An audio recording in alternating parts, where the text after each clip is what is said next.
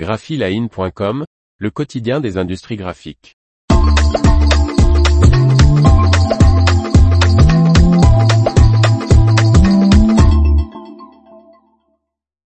Mimizan, Gascogne commande une machine à papier qui bat des records. Par Faustine Loison. Cet investissement majeur permettra d'installer une ligne de production capable de produire plus de 80 qualités différentes de papier craft. Au niveau du groupe, comme au niveau de la filière, c'est un événement.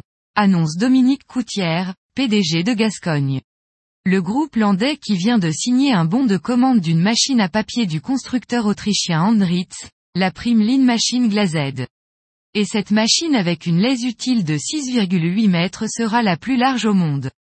Sa vitesse atteindra les 1300 mètres par minute.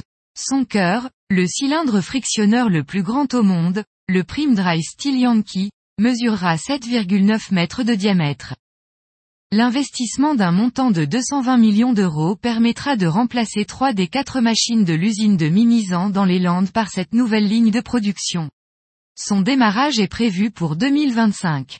Le cylindre frictionneur sera transporté en pièces détachées et assemblé sur site, souligne Andritz. Cette nouvelle ligne de production sera capable de produire plus de 80 qualités différentes de papier.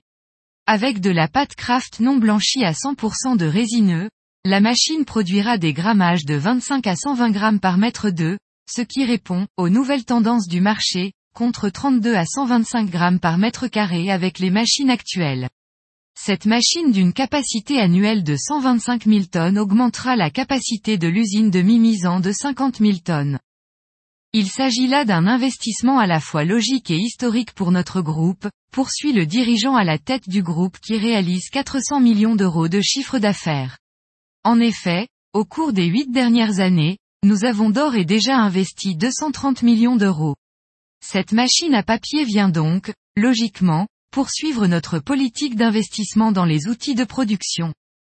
Un bâtiment sera construit afin d'accueillir ce nouvel équipement de production. Le chantier débutera vers juin. Il abritera également des bureaux et un espace de réception pour les visiteurs. L'information vous a plu? N'oubliez pas de laisser 5 étoiles sur votre logiciel de podcast.